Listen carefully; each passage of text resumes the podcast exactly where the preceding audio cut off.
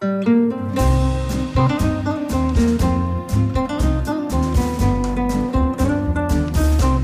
sind Beste Freundinnen. Stopp, stopp, stopp. Hier haben wir doch was Neues für euch. Hört mal rein.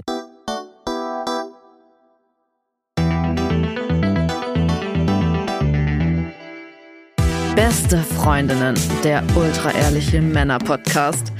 Ohne fühlt sich's einfach besser an. Wenn wir Freunde wären, dann würdest du so einen Scheiß überhaupt nicht machen. Du machst uns alles kaputt, das Spiel. Ich kann mich auch unglaublich gut mit ihr unterhalten, aber sie bräuchte, sie bräuchte ihren Psychotherapeuten dann mit da, dabei. Äh, echt gut lügen, wirklich. Hallo und herzlich willkommen zu Beste Freundinnen. Hallo. Euer Abführmittel für die Ohren. Mm. Fühlt sich ein bisschen nackig an, weil normalerweise sind wir mit Masken im Podcast unterwegs. Wir haben uns entschieden, unsere Masken abzunehmen. Nach acht Jahren Podcasten. Es hat sich irgendwann nicht mehr so angefühlt. Warum? Und unsere Entwicklung auf den acht Jahren, was alles so nebenbei passiert ist, was eigentlich auch noch besteht, neben beste Freundinnen. Darüber haben wir im Podcast nie geredet. Nicht so wirklich zumindest. Ja, das haben wir immer nur so angedeutet. Und wir haben uns gedacht, wir machen eine Folge, wo es so einen richtig schönen Fragenhagel gibt, wo wir all das aufdecken, einmal klaren Tisch machen und auf dieser gebrandrodeten Fläche neue Podcasts anbauen können, neue Folgen beste Freundinnen kreieren können. Darum, jetzt geht's los und die Folge ist anders als die bisherigen Folgen. Mhm. Es werden vielleicht einige Fragen, die ihr hattet, beantwortet und einige, die ihr vielleicht nie hattet. Werden auch beantwortet. es wird einfach alles beantwortet. Hallo, ihr zwei. Wer seid ihr denn? Wir sind die besten Freundinnen. Max und Jakob. Und wer seid ihr noch? Ah, Lukas? Und Timo. Woher kennt ihr euch? Wir kennen uns tatsächlich vom Sport. Ja, man mag sich glauben. Ich zieh mal den Bauch ein. Wir sind beides leidenschaftliche Wakeboarder und ja, Max hatte ein Boot und ich habe mich bei ihm so lange eingeschleimt, bis ich mitfahren durfte. Und erst dachte ich, was für ein arroganter Pisser. Als ich Max das erste Mal gesehen habe, dachte ich mir so, wie er schon allein gelaufen ist. Er kam so von hinten angelaufen, so die Füße leicht geworfen. Man kennt ja so eine Leute, die so eine Arroganz im Gehen haben. Ich weiß bis heute nicht, was du meinst, wenn ich meine Füße werfe. Jedes Mal, wenn ich, nicht immer, aber manchmal, wenn ich laufe, denke ich, er sagte mal, ich werfe die Füße so. Ich weiß gar nicht, was du meinst. Nee, nee, du hattest früher so einen richtigen arroganten Pissergang. Ja, du aber auch. Nee, nee, nee. Ich doch, nicht. Doch, doch. Und als ich dich gesehen habe, dachte ich mir so, oh Gott, ey. Da musst du jetzt rein in dieses Poloch, was eh schon so zugekrampft ist. Diese Poloch. Ja, weil ich dir ja in den Arsch kriechen musste, damit ich mit dir Ja, ja, wakeboarden stimmt. Wir waren ja die elitären Wakeboarder, stimmt. Genau, und äh, das habe ich gemacht. Irgendwann habe ich dann festgestellt, dass es hinten im Schornstein ganz gemütlich ist. Okay. Dass ich mich da ganz wohl fühle. Und dass, ähm, ja, sich daraus eine Freundschaft entwickelt hat. Ja, du bist über einen guten Freund damals zu uns gekommen, mit dem ich aber gar nichts mehr zu tun habe, mit dem du aber, glaube ich, noch gut befreundet bist. Befreundet. Warum gibt es den Podcast Beste Freundinnen? Wir haben irgendein Hobby gesucht zu zweit, also banal das klingt, und wir dachten uns, was können wir machen? Und wir haben beide irgendwann festgestellt in unseren Gesprächen von Freund zu Freund, dass wir schon eine besondere Ebene miteinander haben. Und dann dachten wir, lass uns das doch aufzeichnen. Jetzt nicht, um der Welt ein Geschenk zu machen, so groß haben wir jetzt nicht gedacht. Wir haben jetzt nicht gedacht, so, wow, das ist was wahnsinnig Wichtiges, Wertvolles, sondern waren wir so als kleines Hobby gedacht, weil wir Bock drauf hatten. Dann haben wir losgelegt. Und Ja, wir waren zu der Zeit auch Podcast-Fans. Also Ja. wir sind, glaube ich, haben uns sehr viel über Podcasts damals unterhalten. waren wir Podcast. Damals waren wir noch Nee, nee, Podcast-Fans. heute auch noch. Das hat dann dazu geführt, dass wir gesagt haben, hey, wir reden eh immer so viel, lass uns das doch einfach mal aufnehmen. Hm. Und das war auch nicht ganz legal, kann man sagen. Genau, wir sind illegal damals ins Radiostudio eingedrungen und haben das immer nachts aufgezeichnet, wenn keiner da war. Ich habe damals beim Radio gearbeitet und, Äh, haut den Lukas. und ja, es kamen manchmal irgendwelche Kollegen vorbei und haben dann so gefragt, hey, was macht ihr denn da? Und wir so, oh, gar nichts, wir sitzen hier einfach nur. Und so sind, glaube ich, die ersten 50 Podcasts entstanden. Ja. Das war ganz witzig. Und wie hat Lukas Timo davon überzeugen können, mitzumachen? Das war gar nicht so viel Überzeugungsarbeit. Doch, doch, doch. Ich weiß noch, dass du dich gesträubt hast, dass du das nicht War das so? ja in der Öffentlichkeit haben wolltest, was du so sagst. stimmt. Und ich habe gesagt, und das ist der einfachste Trick eigentlich, immer wenn man jemanden überzeugen möchte, Stimmt. lass uns das doch erstmal machen. Wir können doch dann immer noch gucken, ob wir es überhaupt ausstrahlen oder nicht. Du hast sogar gesagt, lass uns das doch erstmal einfach anonym machen. Ja, natürlich. Ja, naja, aber das war ja am Anfang, jetzt, ich erinnere mich gerade, woher die Idee kam, überhaupt Masken aufzuziehen oder beziehungsweise es anonym zu machen. Ja, aber Und wir hatten überlegt, welche Namen wir uns geben. Ich glaube, die ersten Namen waren Max und Moritz, Haha, weil wir so unfassbar kreativ sind. Und dann haben wir gesagt, nee, das geht nicht, wir müssen was das anderes ist so offensichtlich. Und dann haben wir den Namen genommen, den meine Mutter mir eigentlich geben wollte bei der Geburt. Ja. Und das war Jakob. Und so ist Max und Jakob entstanden. Was hat euer Umfeld dazu gesagt? Gar nichts, weil die es natürlich nicht wussten. Also was sollen die sagen? Die haben sich nur gewundert, warum wir uns so oft treffen und Ja. warum wir so viel Zeit miteinander verbringen. Stimmt. Wir hatten damals auch noch die Tradition, dass wir davor essen gegangen sind, weil wir uns ein bisschen warm gesprochen haben. Ja. Und dann erst ins Studio, um das aufzuzeichnen, damit es möglichst natürlich ist.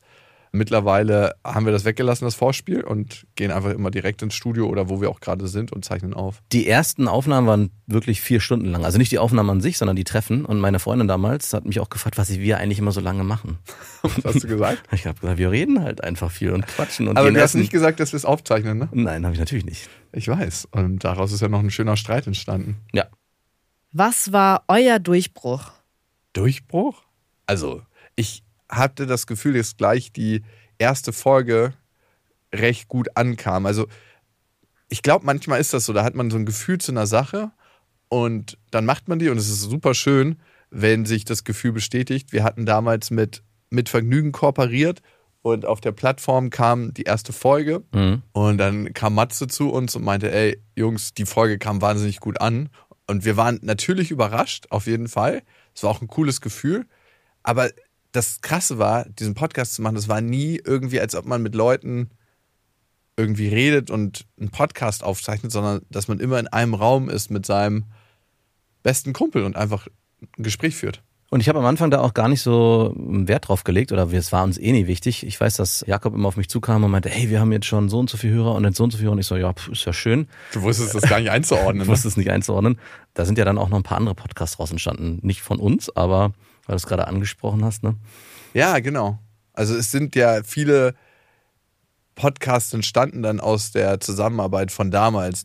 Matze kam dann irgendwann auf uns zu und meinte, hey, hättet ihr nicht Bock, irgendwie Mädels bei euch mit aufzunehmen und dass ihr dann so ein Vierer-Ding draus macht, damit es ein bisschen diverser wird und wir so, ja, eigentlich nicht so wirklich Bock drauf. Wir wollen einfach unser beste Freundinnen-Ding weitermachen und dann ähm, kam Sexvergnügen, damals noch, Mhm. die sich ja dann umbenannt haben als Besser als Sex äh, später. Und mit denen haben wir auch ein paar Cross-Folgen aufgenommen. Es war eine wahnsinnig lustige Zeit, eine wahnsinnig, ja, einfach keiner kannte so richtig Podcast. Das war für alle super krass neu. Es war einfach, ja, so, ich will jetzt nicht sagen Pionierszeit, aber Ja. so muss sich das angefühlt haben. Damals, wenn man in Amerika so ein kleines Stück Land zugeteilt gekriegt hat. Wir haben es jetzt, jetzt nicht genommen von irgendwelchen Leuten, denen es eigentlich gehört hat, aber so muss sich das angefühlt haben. Also es gab schon den Moment, wo einmal Sexvergnügen und beste Freunde und beste Freunde war auch mal dann auf der Eins und Sexvergnügen auf der Zwei. Das war so ein Moment, wo ich dachte, okay, das könnte schon was sein. Was, das könnte schon groß das werden. könnte schon groß und da war es schon groß. Du hast nie dran geglaubt. Nein, das stimmt nicht. Doch, doch, doch, doch. Ich habe Das- nicht nie dran geglaubt. Aber mich war, Du bist jemand, der wirklich nie so wirklich dran geglaubt hat. Bei dir war es immer so, wer will den Scheiß eigentlich hören? Ja. Ich glaube, Scheiß hast du nicht gesagt, aber du warst Nein. sehr nah dran. Wer ähm, will das eigentlich hören? Wer will das eigentlich hören? Ja. Und das Zweite ist, wir haben keine Themen mehr nach so fünf Folgen. Ja. Und beides hat sich nicht bewahrheitet. Wir sind bei 400 Folgen mittlerweile oder über 400 Folgen. Meine Schwiegermutter hat gestern noch wieder mal gesagt, bei dir ist das Glas immer halb leer. Wirklich? Und dabei sehe ich es selber gar nicht mehr so, aber das passt ein bisschen zu der Zeit. Ist das Glas immer noch halb leer? Nein, nein, überhaupt nicht. Das ist eigentlich immer fast, fast voll. Nach der Reise, die wir gegangen sind, frage ich mich wirklich, ob das Glas noch halb leer sein kann. Weil wenn wir so zurückgucken auf die letzten acht Jahre, was alles passiert ist, wie viel wir gemacht haben und durch welche Krisen wir auch in unserer Freundschaft gegangen sind und wie wir sie überstanden haben vor allem, das ist ja das Allerwichtigste, kann das Glas nicht mehr halb leer sein. Nein. Es ist ein Viertel leer. Wie hat sich das erste Sponsoring angefühlt? Mm, Also, wie hat sich das erste Sponsoring angefühlt? Ganz normal eigentlich. Für dich vielleicht. Also ich war erstaunt, dass irgendjemand in unserem Kontext werben will. Also für mich war das super surreal, weil ich dachte so, hä? Werben in einem Format, wo wir eigentlich nur quatschen. Das war so das erste Sponsoring, was wir bekommen haben, waren ja 50 Euro, glaube ich. Von von Audible. Von Audible, ja. Und das, das war wirklich so, hä? Ich meine, was machen wir mit den 50 Euro? Ich glaube, die schuldest du mir übrigens noch. Du hast irgendwann damals gesagt, hey, wenn wir jetzt damit Geld verdienen, das war so, ich erinnere mich, stimmt sowas. Wir, wir, ich spare das alles an und irgendwann fahren wir davon mal in Urlaub. Ich, wir sind davon noch nie in Urlaub gefahren und ich habe das Geld nie wieder gesehen. Hä? Wir sind aber mit unserer Firma schon ein paar Alles Mal gut, in Urlaub gefahren. Ich glaube, da sind am Ende so bestimmt 200 Euro zusammengekommen und Die schuldest mir noch. die Hälfte. und über die letzten Jahre. Ja, ist auch schon noch ist krass. Ne? Das erste Sponsoring waren 50 Euro Ja. und wir haben einfach das schon abgefeiert. Also wir dachten so krass, ey, wie geil, wie einfach, wie leicht. Und Audible war ja auch so was wie ein Podcast-Pionier auf dem Markt. Mhm, stimmt. sind sehr, sehr früh gestartet mit sehr, sehr hochwertigen Formaten. Und das war irgendwie für uns wie so eine Art Ritterschlag, könnte man sagen, dass sie gesagt haben, ja, wir wollen mit unserem Content bei euch werben, Ja. mit eurer, unserer Brand bei euch. Da dachten wir so, okay, so krass, wie wir das jetzt von innen sehen. Und manchmal haben wir uns natürlich auch geschämt für das, was wir da machen. Mhm. Weil in dem Moment, wo du wirklich ausplauderst, was so die krassesten Unsicherheiten in uns drin sind, ist es auch mit einem Schamgefühl verbunden. Das war für mich zumindest Ja. mit einem krassen Schamgefühl verbunden. Und aber diese 50 Euro von Audible waren für mich zum ersten Mal auch eine Legitimation dessen, was wir machen. Also jetzt nicht so, dass ich bin jetzt nicht dadurch. jetzt endlich hat es einen Sinn. Nein, ich habe jetzt keinen 180-Grad-Wandel dann vollzogen, aber dieser Satz, will das überhaupt jemand hören, der hat sich so ein bisschen verändert. Also es waren vielleicht so eine 20-Grad-Wendung. die 50 passiert- Euro wollen das hören. 50 Euro. Na, es war für mich schon so, hey, wenn das passiert, dann scheint es ja doch irgendwie ja einen Grund zu haben. Krass, ich wusste gar nicht, dass du so ein Money-Mindset hast. Ging, dabei ging es nicht ums Geld. Es doch, war, ja, natürlich, aber wenn du sagst, diese 50 Euro haben legitimiert, dass ich diesen Podcast mache und das hat dem Podcast überhaupt die Wertigkeit gegeben, dann hast du ein krasses Money-Mindset. Ja, wenn du es so siehst, ich sehe es eher so, dass eine seriöse Firma, und ich meine, unser Format, man kann sich jetzt drüber streiten, war vielleicht am Anfang, seriös ist nicht der erste Begriff, der mir dazu einfällt, bei uns werben will. In dem Moment dachte ich, okay, scheinbar gibt's da Leute, die neben unseren HörerInnen der Meinung sind, das hat auch noch einen anderen Mehrwert. Und ich würde das nicht mit dem Geld verknüpfen. Das spielt Hat natürlich- gar nichts miteinander hat gar zu- nichts damit miteinander zu tun. Ja, und für mich war das Krasse, ich glaube, ich habe noch nie was einfach nur so gemacht, egal was daraus wird, egal ob es erfolgreich wird, egal ob es nur wir beide hören. Ich meine, die erste Folge haben nur wir beide gehört. Ja. Dann wurde sie ausgestrahlt und dann haben es 2000 Leute gehört oder so, die erste Ja. Folge. Das ist das Krasse. Ich glaube, ich habe noch nie was nur so rein wegen der Sache gemacht und nicht wegen, was dadurch entstehen kann. Mhm. Wie war eigentlich eure erste Tour? Also vorher mussten wir erstmal überlegen, es kam ja so ein bisschen die Frage auf, wollt ihr eine Tour machen? Oder es gab auch Hörer, die gesagt haben, hey, kann man euch mal irgendwo live Ja. sehen? Und wir waren ja anonym und wir hatten auch keine Masken, wir waren einfach nur anonym, wir waren einfach nur Max und Du Jakob. tust gerade so, als ob das so ein Ding war, was so ganz kurz nur war. Ja, aber es gab diesen Moment für mich, wo wir überlegt haben oder für uns, wie können wir überhaupt eine Tour gestalten? Also es war völlig aus unseren Köpfen, tat sich gerade was Neues auf und es war so surreal auch wiederum, weil, Mhm. hä, wie kann das überhaupt funktionieren? Äh, Und der Gedanke kam dann ziemlich schnell auf zu sagen, okay, es könnte ja zum Beispiel eine Schattenwand sein. Und das war dann so, ich weiß noch, wie wir die erste Tour uns dieses Equipment gekauft haben, das lag auch noch eine Zeit lang bei uns im Lager. Das waren zwei richtig schwere Stative plus die Leinwand plus, ich glaube, noch eine Querstange, die wir dann teilweise über mehrere Kilometer, weil man muss sagen, Jakob ist jemand, der gerne läuft und sich kein Taxi leisten wollte. Äh, Ich weiß noch, in Wien sind wir wirklich, keine Ahnung, eine Stunde lang U-Bahn gefahren und dann noch zum Hotel gelatscht mit diesen schweren Teilen, um die dann dann dort persönlich aufzubauen und uns hinter dieser Schattenwand zu verkriechen. Und es gab einen Moment, wo ich auch wiederum, es war auch so ein Schlüsselmoment, da waren wir, glaube ich, in so einer Art etwas größeren Bar. Da haben so 200 Leute reingepasst. Und der Barkeeper, der ja nicht für dieses Event bezahlt hat, der hat uns danach, als wir noch was getrunken haben, angesprochen und meinte, ey, super krass, was ihr da macht, richtig cool.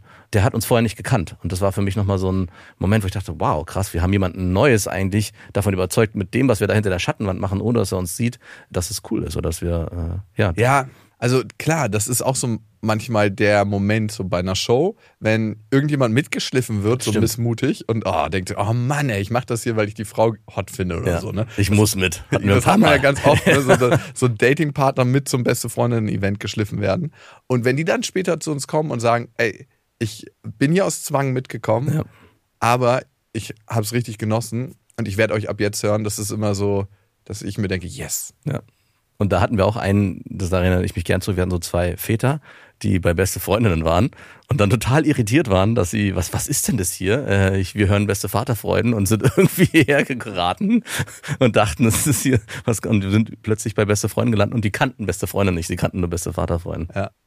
Was ist auf dem ersten Auf die Ohren Festival passiert? Ja, eine Menge Tränen sind geflossen.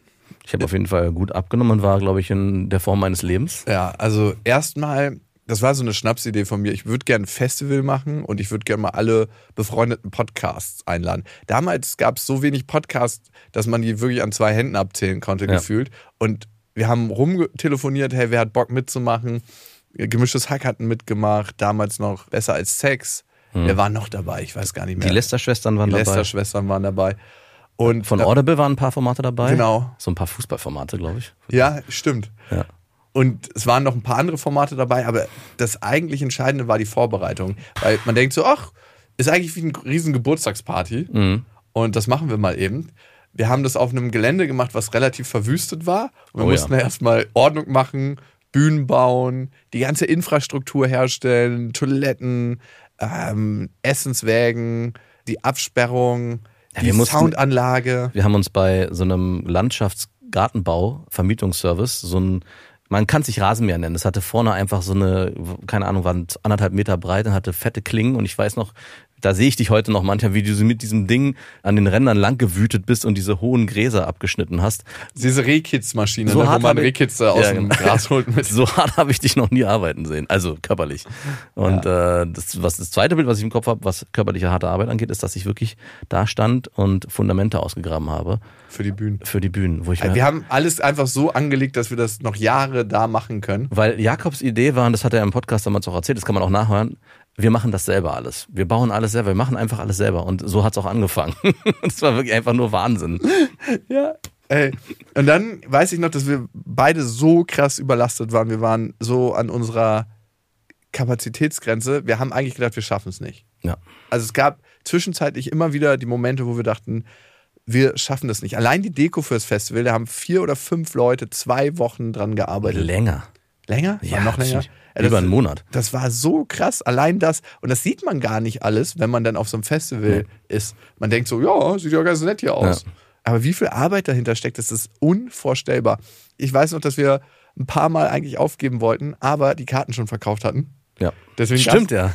Es gab keinen Weg zurück mehr. Wir hatten schon Sonst alles- hätten wir es eingestampft. Wir hatten schon alle Karten verkauft. Den Tag bevor es losging, bevor sich die Pforten aufgemacht haben, saßen wir auf dem leichten Hügel vor der großen Hauptbühne und die Anlage war aufgebaut und dann kam so ein, so ein kitschiger Country-Song. Den haben wir so maximal laut aufgedreht und dann kam so diese Stimme durch den Bass und ich weiß noch, wie die so bei mir eingeschlagen hat und es war so, als ob der Schlüssel umgedreht wurde und einfach alle Emotionen, die sich über die letzten Wochen angestaut hatten, an Überforderung, an Streit, an, an wir schaffen das nicht, kamen so raus in, Alter, wir, wir sind gerade hier über die Zielgerade gelaufen und haben das auf die Beine gestellt. Mhm. Wir haben uns wahrscheinlich übernommen. Wir haben uns übernommen. Wir haben uns übernommen und wir haben auch später das Feedback gekriegt, dass es nicht so krass top organisiert war wie vielleicht andere Festivals. Nicht von den HörerInnen, von manchen Teilnehmern. von den, von den Podcastern. Ja, aber also die, Es war schon, aber es war die- für das, was wir damals, es war schon eigentlich top organisiert. ja, die Leute, die da waren, dachten einfach nur oder haben uns gespiegelt, ey, was für eine krasse Mhm. Atmosphäre, was für ein krasses Festival, wie familiär sich das anfühlt. Und ein paar Podcaster haben gesagt, das ist äh, organisatorisch ein Riesenscheiß gewesen für sie. Ja. Aber das war gar nicht so wichtig. Wichtig war, wie schön das an dem Tag für uns war und für die Hörerinnen und Hörer. Ja. Also, dass es sich angefühlt hat, Und auch für fast alle Podcaster. ja, wie eine riesen Family-Event.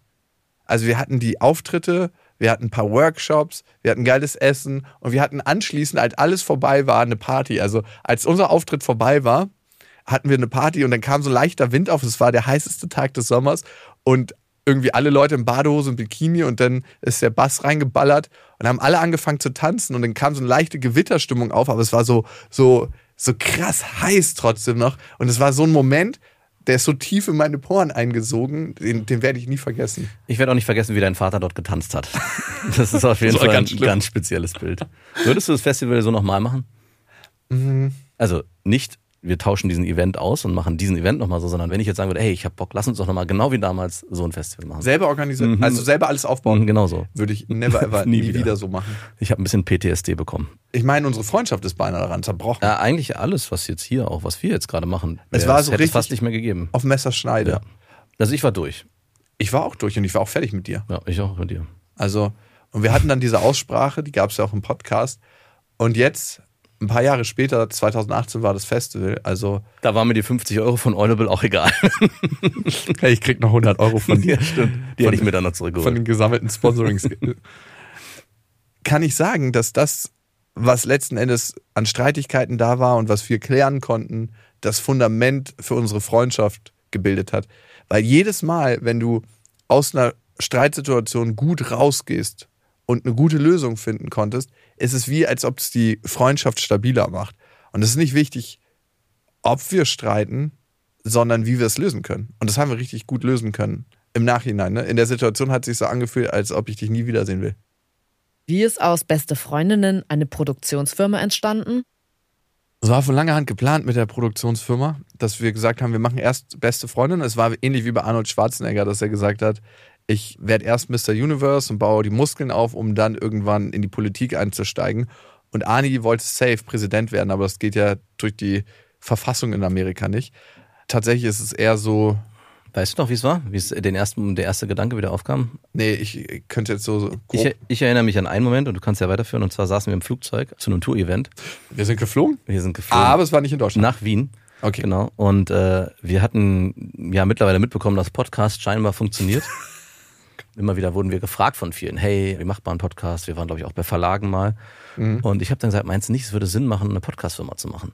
Und du meintest dann, ah, nee, ich glaube, das ist nicht das, was ich machen will. Also das ist, glaube ich. Wirklich? Ja, du meinst, das ist zu all dem, was ich eh gerade schon zu tun habe. Du hattest ja noch parallel einen anderen Podcast, den 180-Grad-Podcast. War Audible. Genau, und noch ein paar andere Sachen in der Pipeline, die du machen wolltest. War das für dich eigentlich so ein Ding? Also eigentlich nicht. Aber ich glaube, das war so ein Moment, was dann in dir mariniert hat oder in uns, was irgendwann dazu geführt hat, dass wir uns dann doch aktiv dazu entschieden haben. Aber das war so der, der erste Moment, wo ich mich dran erinnere, wo ich das zum ersten Mal angesprochen habe und wir zum ersten Mal das in Erwägung gezogen haben.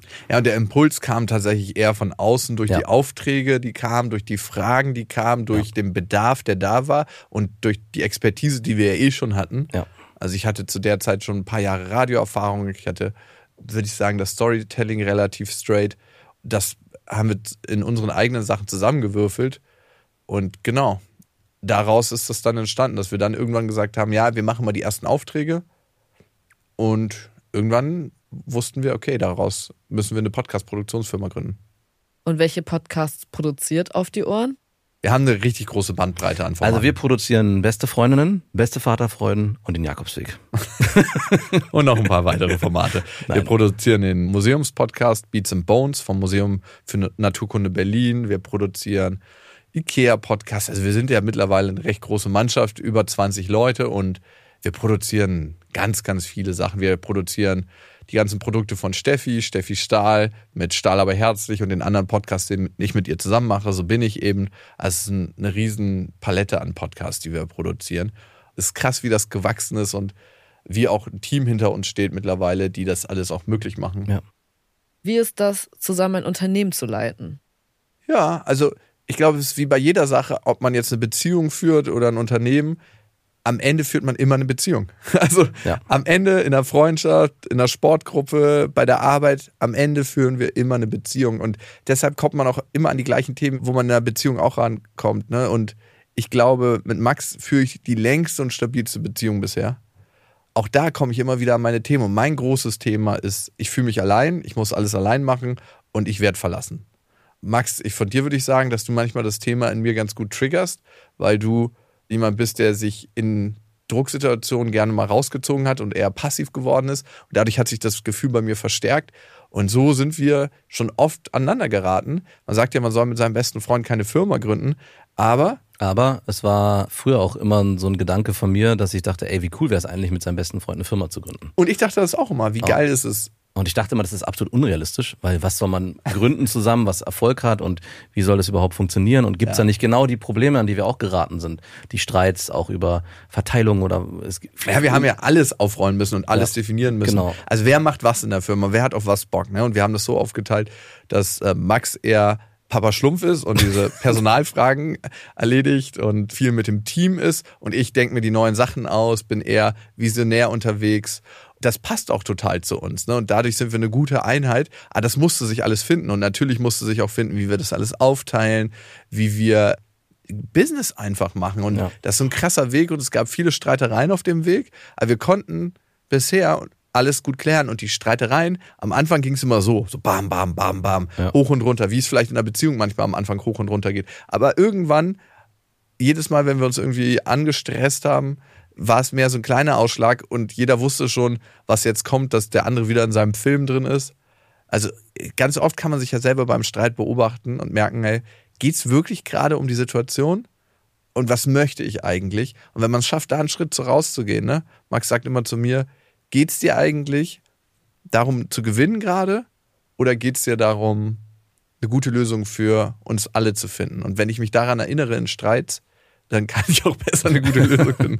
Mir ging es ganz oft ins, ums Gewinnen. Ja, das stimmt. Ich glaube, dass es den Podcast Beste Freundin gibt, hat uns auch sehr geholfen, die Firma als Geschäftspartner zu führen. Ich glaube, nur als Freunde zu sagen, hey, komm, wir starten eine Firma und beide, äh, weiß ich nicht in welchem Bereich, das wäre, Ja, wir haben ein Baby zusammen. genau, das wäre schwerer. Und dadurch, dass wir immer dieses kleine Kind äh, in den Händen halten, was ja im Prinzip da auch dazugehört und mit essentiell war für die Firmengründung, wussten wir, dass sich alles auch darum drehen wird, zumindest am Anfang. Und so war es ja auch. Und das hat dann natürlich auf dem Weg sehr geholfen, dass wir uns auch ganz oft aufeinander zubewegen mussten. Also Ja. wenn wir, und ich glaube, den Impuls hatten wir beide zu sagen, hey, wir wollen das gemeinsam machen, mussten wir auch in vielen Streitsituationen sagen, hey, okay, was will der andere?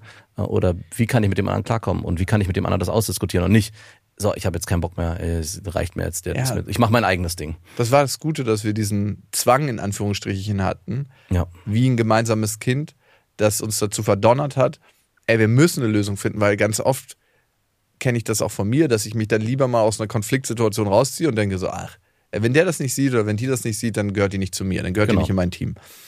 Und so mussten wir durch diese Krisen durchgehen und am Ende feststellen, dass wir doch das Gleiche wollen, dass wir es gut miteinander meinen, dass wir ein Team sind. Und ich glaube, du hast mir vielen Sachen Loyalität beigebracht, in Sachen Augenhöhe, in Sachen, hey, der andere macht es anders, aber das heißt nicht, dass es schlechter ist.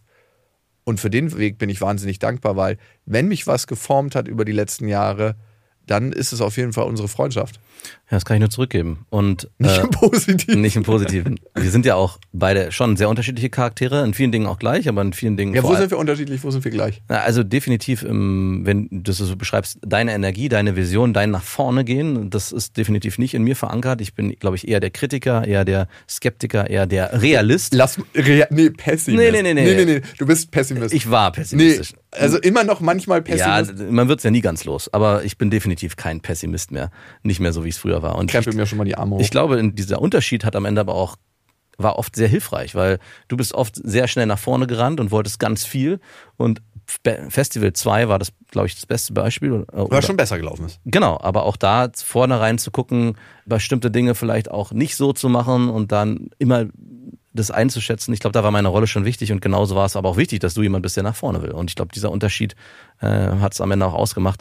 Ich frage mich manchmal, was, wie es wohl gewesen wäre, wenn wir zwei gleiche Typen wären, wenn wir beide nur nach vorne wollen, wie die Firma dann gewesen wäre. Oder- Entweder wäre das massivst explodiert und das kann man sich dann vorstellen, wie man will, oder es wäre sofort einfach explodiert und dann zerstört gewesen. Also, das weiß ich nicht.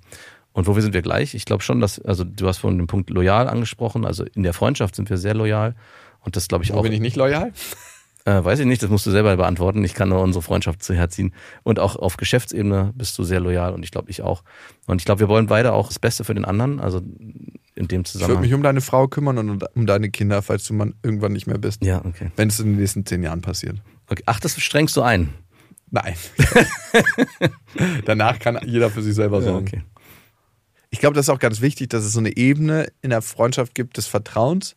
Und das ist, glaube ich, das tiefste Gefühl, was ich habe, wo man dem anderen alles erzählen kann und ich werde nicht dafür verurteilt. Ich bleibe immer noch der, der ich bin. Also ich kann dir das Schlimmste erzählen, was ich je gemacht habe. Und du hörst dir das an, denkst so, hm, Also überrascht wirst, mich jetzt nicht. du wirst schon verurteilt, das würde ich schon sagen, Ja. aber ich bleib trotzdem bei dir. Und ich glaube, Ja. das ist der Unterschied. Ich verurteile das, aber ich bleibe trotzdem nicht bleiben. immer verurteile ich das, aber es gab schon mal Momente, wo ich sagte, wow, finde ich schon, es wäre nicht so, so würde ich es nicht machen. Aber ich bin deswegen nicht von dir weggegangen. Und ich glaube, das ist eine Erfahrung, die man gerade in Freundschaften erlebt. Also jemand, der auch in Zeiten, wo er vielleicht sich nicht korrekt verhält, in Anführungszeichen, oder was macht, wo man sagt eigentlich, boah, ey, dass man trotzdem bei dem anderen bleibt. Und ihm dann auch zur Seite steht, entweder dann durch diese schwierige Phase durchzukommen oder ihm vielleicht auch zu sagen, hey, finde ich nicht so geil, überleg mal, was du da gerade machst. Und das geht ja in beide Richtungen, genauso auch in, in, von dir zu mir. Ja, ich glaube aber, du musstest schon öfter ein moralisches Korrektiv für mich sein, als ich für dich. Ja, dafür musstest du mich öfters in den Arsch treten, damit ich mich bewege. Also von Ah. daher bedingt sich das schon gegenseitig.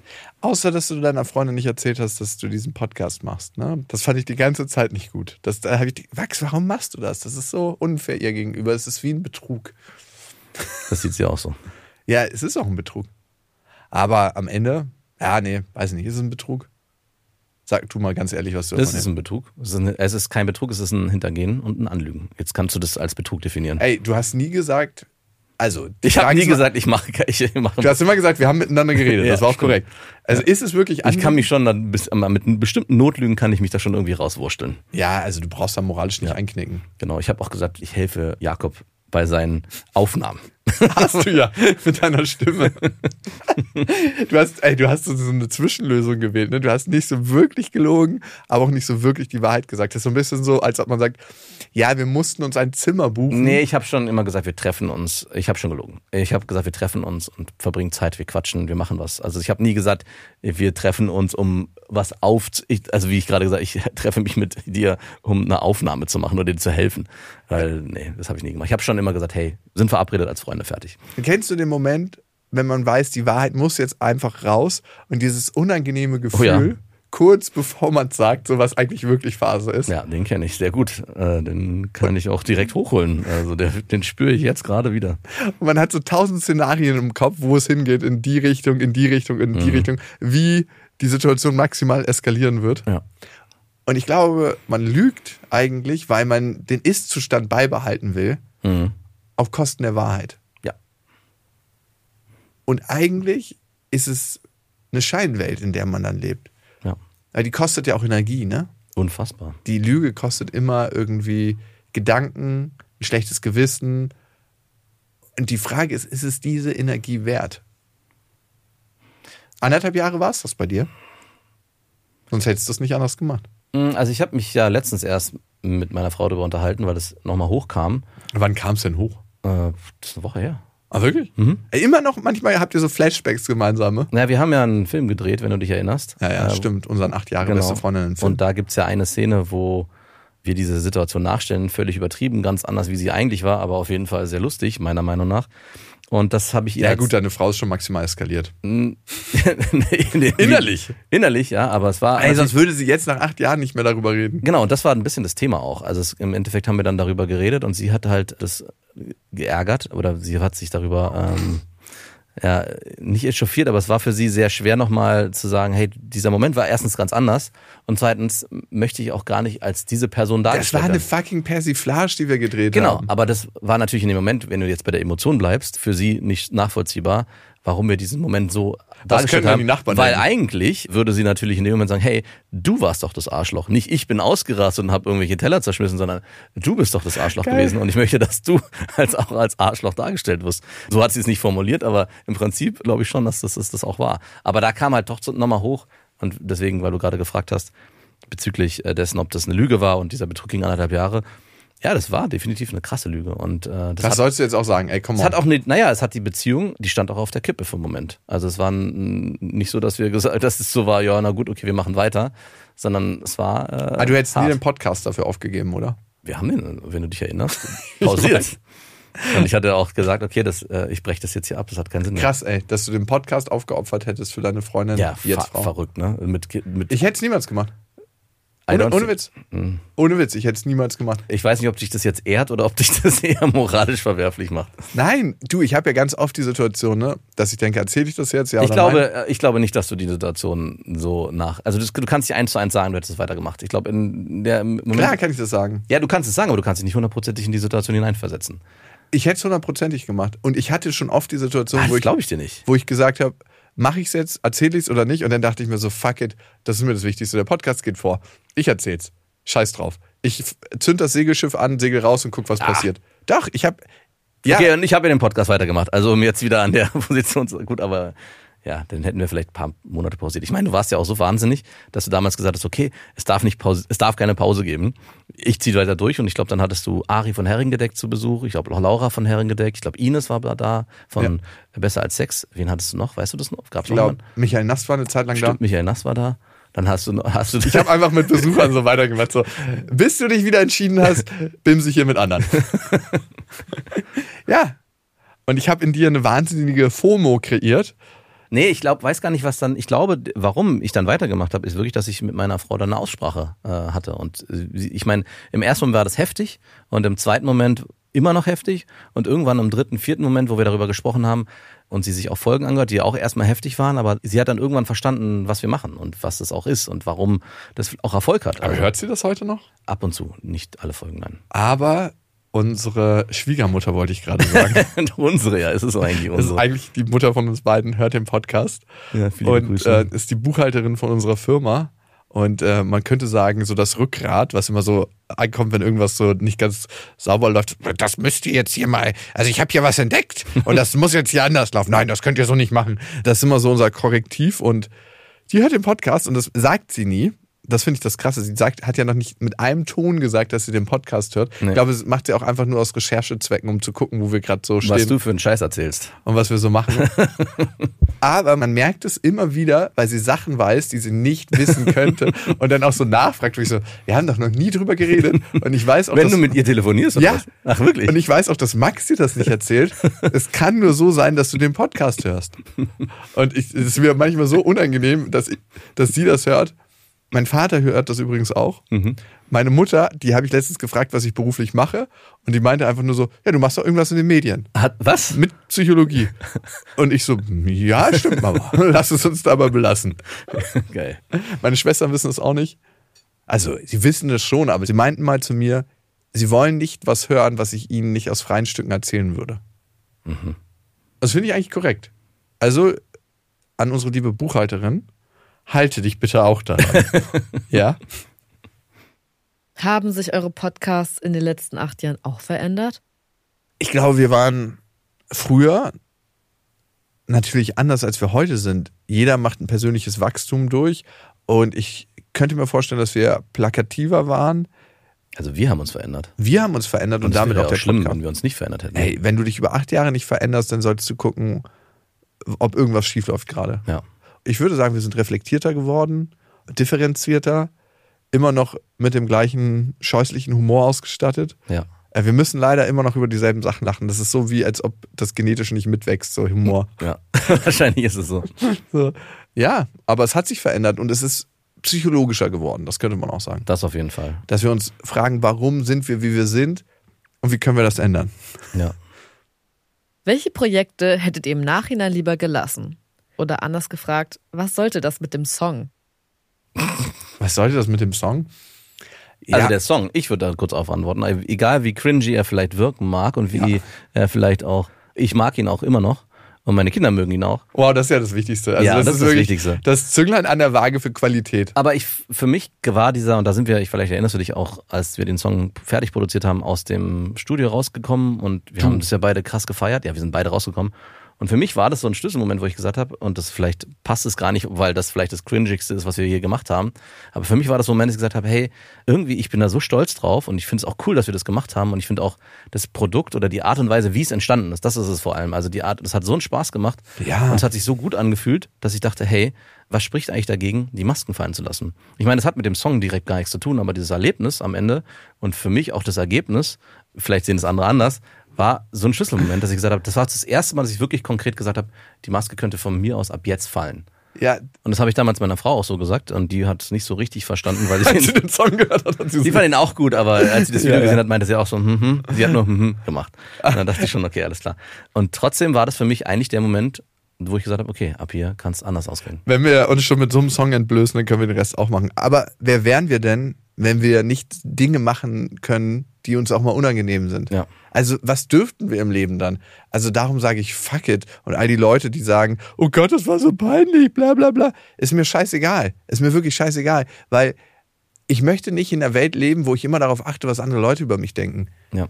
Es wird immer aus zehn Leuten zwei, drei Leute geben und bei mir vielleicht vier, fünf, die sagen, du bist ein absoluter krasser Pisser und ich habe keinen Bock auf dich. Und dann denke ich mir so, ja, okay, es passt für mich, dann gehst du halt einen anderen Weg im Leben. Und dann gibt es eins, zwei Leute, die sagen, hey, ich finde das richtig cool und ich höre das gerne und ich finde das cool und lass uns den Weg zusammengehen. Und dann denke ich mir so, warum konzentriere ich mich nicht auf die eins, zwei Leute, die sagen, das ist geil, als auf die anderen Leute, die sagen, das ist absoluter Rotz und da habt ihr euch peinlich gemacht. Das, was andere Leute über einen sagen und wenn sie über einen abhaten und sagen, das ist jetzt wirklich cringe, dann sage ich erstens, zeig mal Tiger, was du so gemacht hast. Und zweitens, ja, dann hörst du halt nicht an. Es ist vielmehr ein Zeugnis davon, was andere Leute für sich nicht wagen und aus diesem Nicht-Wagen über andere urteilen, als ein Zeugnis über uns. Ja. Also das Urteil anderer Menschen über uns sagt viel mehr über sie selber was aus, als über uns. War das für dich peinlich, den Song auf der Bühne zu performen? Ja. das war sehr peinlich. Aber es gehört auch dazu. Ich fand's am, ich, nee, ja, es war einfach sehr peinlich. es war sehr peinlich, aber ich habe irgendwann so nach dem dritten, vierten Ding, da habe ich mich eigentlich ganz wohl Doch, ey, gefühlt. ich, es war einfach so. Jedes Mal? jedes Mal. Hast du nicht war es- einmal dich wohlgefühlt? Nee, jedes Mal war es, als ob man so einen Strap-on nutzt, der so eingefroren ist und der mir so langsam hinten reingeschoben wird. Und so einfach so ein ganz Ach, unangenehmes Gefühl. So, zwar mit genügend Olivenöl oder Gleitgel, aber so ganz langsam rein und ich denke, das war wirklich jedes Mal einfach Okay. hart unangenehm. Schade. Aber, und das ist auch ein wichtiges Learning für mich, so unangenehm es auch war, so wichtig war es, diesem Gefühl zu begegnen, dass es so ekelhaft sich angefühlt Also hat. für mich war es gar nicht so unangenehm. Ich weiß, ich habe dich ja manchmal aus dem Augenwinkel beobachtet und gedacht so, du hast Spaß. Ich habe gerade überhaupt keinen Spaß. Schade. Ich hatte gehofft, du hast auch Spaß. Und ich habe mich leider auch auf die fünf Leute im Publikum fokussiert, wo du genau gemerkt hast, euch geht's gerade genauso wie mir. Euch ist es genauso unangenehm und die so, sind gar nicht so richtig ins Tanzen und ins Klatschen Also, gekommen. aber es ist auch erstaunlich, wie man da gemerkt hat, wie unterschiedlich Städte sind. Bei manchen ging es richtig ab, die haben sich hingestellt, mitgeklatscht, mitgefeiert und es gab manche, die waren, und ich weiß nicht, welche das war, aber das war sehr reserviert. Da haben alle gesessen, nicht mal mitgeklatscht. Das war sehr hart. Das muss ich auch sagen. Ey, ein, ein Track zu performen vor Leuten, die sitzen und die, wo du genau merkst, ey, wir haben eigentlich gar keinen Bock darauf. Wann ist es gerade. endlich vorbei? Und jetzt die Frage aller Fragen. Warum wollt ihr die Masken jetzt nicht mehr? Es hat sich irgendwann nicht mehr authentisch angefühlt, die Masken zu tragen. Und ich glaube, wir mussten es am Anfang machen, anonym sein, Pseudonyme haben, die Masken tragen, weil wir sonst nicht das erzählt hätten, was wirklich in uns passiert, was wirklich ein Spiegel zu unserer Seele ist. Und mittlerweile sind wir so stark in unserer Persönlichkeit, dass wir sagen können, hey, wir stehen dazu. Zu den acht Jahren, zu dem, was wir gesagt haben. Klar, würden wir manche Sachen heute so nicht mehr sagen, Ja. aber wir haben sie gesagt und das ist auch in Ordnung. Auch da habe ich mit meiner Frau drüber geredet und auch da gab es so die Erklärung von mir oder beziehungsweise habe ich mir darüber nochmal anders Gedanken gemacht. Den Podcast würde es nicht geben, wenn wir den nicht anonym gemacht hätten damals. In der Form, ja, 100 Genau. Prozent. Sondern er wäre wahrscheinlich was ganz anderes geworden. Und deswegen war es super wichtig, dass wir die Masken auf hatten. Jetzt sind wir an einem Punkt, und das fühlt sich jetzt schon seit längerem so an, wo sich die Masken schon fast falsch anfühlen. Ich weiß nicht, wie es ist, beziehungsweise was jetzt in dem nächsten halben Jahr passiert, ob sich das großartig anders anfühlt. Aber Ach, die Lappen stecken hinter den Masken. Genau. Aber derzeit oder schon seit etwas längerem fühlt sich eher unauthentisch an, die Masken zu tragen. Und das war Ja. für mich so ein Moment, wo ich gesagt habe, und wenn das das Grundgefühl ist, wenn wir die Maske aufsetzen und ein Interview haben oder irgendwo hingehen, dass es sich eigentlich unangenehm anfühlt, im Gegensatz zu früher, wo es sich angenehm angefühlt hat, die Masken aufzusetzen, müssen wir was verändern. Und das war für mich so auch der Punkt. Und es kam nicht nur, der Song war eigentlich nur so ein Aufreger oder so, eine, so ein Kick-Off, aber das Gefühl ist schon eigentlich länger da. Ja. Und die Frage haben wir uns auch schon öfters gestellt. Und- ist es notwendig? Wahrscheinlich nicht. Verändert es was zum Positiven oder Negativen? Wissen wir nicht, wenn wir es nicht ausprobieren. Ja. Und das ist, glaube ich, das Entscheidende und Wichtige im Leben. Wir versuchen so viele Dinge in der Theorie zu beantworten, die sich eigentlich nur in der Praxis klären lassen. Und das ist für uns der Grund, warum wir die Masken abnehmen, weil wir es einfach ausprobieren wollen und schauen wollen, was passiert. Und es könnte ein Riesenberg Scheiße entstehen. Ja. Es könnte was Gutes passieren und es könnte auch alles so bleiben, wie es ist. Und das wissen wir hier noch nicht. Was bedeutet es für euch, authentisch zu sein? Also erstmal glaube ich, dass man nicht nicht authentisch sein kann. In jeglicher Regung, die wir von uns geben, wie wir uns nach außen präsentieren, ist es immer authentisch. Auch wenn wir uns verstellen, ist es das, was wir denken, was wir sein müssten, um gemocht zu werden. Weil das Mhm. ist ja immer das Ziel, dass wir von anderen akzeptiert und gemocht werden, dass wir zur Gruppe dazugehören dürfen. Und wenn wir meinen, wir müssten irgendwie was anziehen, was wir eigentlich nicht fühlen, wir müssten irgendwas machen, was wir eigentlich nicht fühlen, ist das ein authentischer Ausdruck unserer Unsicherheit, dass wir uns in dem, was wir wirklich sind, nicht gut genug fühlen, zur Gruppe dazuzugehören. Für mich bedeutet authentisch sein, mit dem, was ich fühle, mit meiner Verletzlichkeit, mit meinem Charme, mit meiner Angst, mit meiner Freude, mit meinen ganzen Emotionen da zu sein und zu sagen, das ist ein Teil von mir und die lebendig zum Ausdruck bringen. Ja, über Gefühle sprechen und auch mit den Gefühlen, mit denen man sich an dem Tag umgibt, auch transparent umzugehen. Also es gibt ja manchmal die Situation auch zwischen uns, wenn du sagst, oh, du kommst hier rein, also du sagst es zu mir, und bist schlecht gelaunt, deine Energie und meistens ist es gar nicht so schlimm, wie du das vielleicht wahrnimmst. Es Aber ist genauso schlimm, wie ich es wahrnehme, weil es ja für mich schlimm ist. ja, genau. Aber bei mir ist es halt nicht so schlimm, Ah. wie du es wahrnimmst. Aber es ist dann halt vielleicht ein Tag, wo es halt nicht hundertprozentig alles gut ist. Und das ist auch okay so. Und das heißt nicht, dass ich das übertrage auf die Leute mir gegenüber, aber ich habe kein Problem damit, das auch so die anderen spüren zu lassen. Oder auch, ich möchte eigentlich da keine Maske drüber legen, um es mal so zu formulieren. Ja, und natürlich gibt es auch einen Raum, wo es Ja. nicht reingehört. Ne? Ja, klar. Also wir beide sind beste Freunde und das ist ein Schutzraum, wo immer alles sein darf. Aber auch ich kann dir sagen, du, Max, ich habe heute keinen Bock auf deine Laune und Ja. reiß dich mal ein bisschen zusammen. Klar. Und es gibt auch sowas wie Oversharing, ne? Das ist dann nicht mehr authentisch. Wenn du irgendwo reinkommst, jemand trifft dich zum ersten Mal und du sagst so, äh, ich kann das nicht, ich habe das und das Trauma und das und das ist damals passiert, wenn noch gar keiner gefragt hat. Ja. Das ist so ein das ist so eine Gratwanderung, ne? Was ist zu viel, was gehört in den Moment, was ist eigentlich Vergangenheit und ist zu viel Gewicht für diesen Moment. Ja. Und irgendwann kann man sich dann vielleicht alle Sachen erzählen, weil es dafür an der Zeit ist. Authentisch zu sein heißt eigentlich nichts anderes als mit allem, was ist, da zu sein und zu gucken, was möchte man teilen, was möchte man nicht teilen, unverstellt eigentlich. Und eigentlich auch keine Maske zu tragen. Und damit, hier sind wir, ohne Maske. Was wird jetzt aus beste Freundinnen? Also ein bisschen so, als ob du fragst, was wird aus der Welt in den nächsten 50 Jahren? Also vielleicht in einem viel kleineren das ist ja ein Kontext. schöner Vergleich. Wissen wir nicht. Wir machen unser Ding.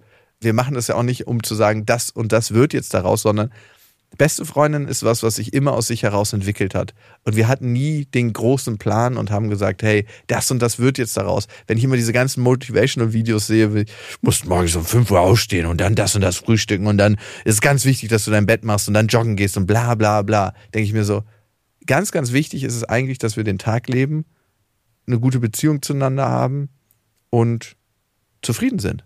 Und das wird aus beste Freundin ziemlich sicher werden, weiterhin. Auf Podcast-Ebene ja, aber da, so wie sich damals auch so die Firma mit daraus gegründet hat, gibt's ja da auch was Neues, was sich mittlerweile neuen Arm.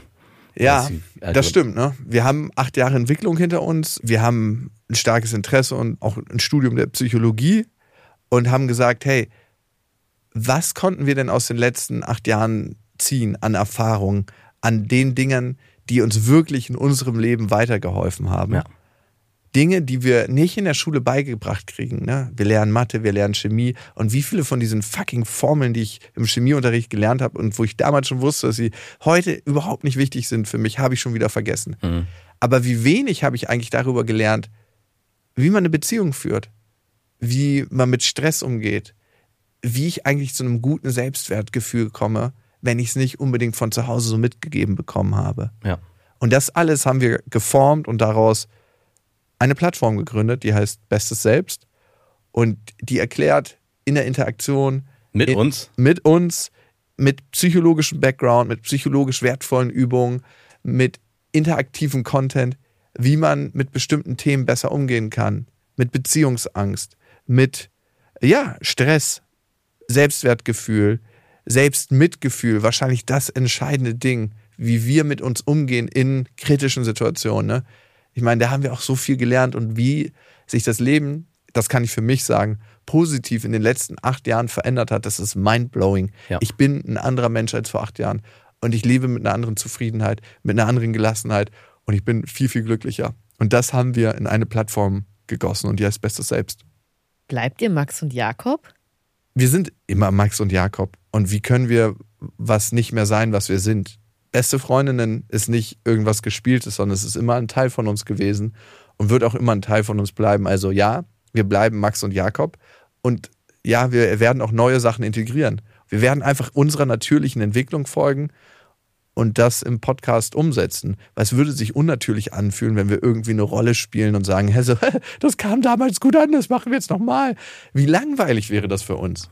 Ja, also die Namen Max und Jakob gehören zu beste Freundinnen, wie beste Freundinnen zu den Namen Max und Jakob gehören. Und die gehören einfach zu uns. Ja. Und Max, wenn ich so auf unsere acht Jahre, die wir bisher gegangen sind und wahrscheinlich werden es noch ein paar mehr zurückgucke, bin ich einfach ganz oft tief dankbar, wenn wir in der Sauna nach so einem Tourabend zusammensitzen und äh, alkoholfreies Bier trinken und Pizza essen, denke ich mir so, wenn ich nochmal wiedergeboren werde, würde ich gerne beruflich genau das machen, was wir jetzt machen. Also, weil es fühlt sich immer noch an wie so ein Traum. Und ich bin allen Hörerinnen und Hörern dankbar, dass sie uns begleiten auf dem Weg. Ja. Und dass wir so eine krasse Verbindung alle zusammen haben, weil das merke ich immer wieder in den Hörermails, die wir bekommen, in den Interaktionen auf Instagram, in den Begegnungen auf der Tour, wie krass sich das nach Familie anfühlt, wie krass wir alle so eine Einheit sind, ähnlich denken, durch Krisen zusammengehen und das Leben zusammenleben. Und das ist so ein Geschenk. Wie beste Freundinnen eben. Ja, ich glaube, der Name ist nicht umsonst. Das war Beste Freundinnen, eine Produktion von Auf die Ohren. Damit ist die Show beendet.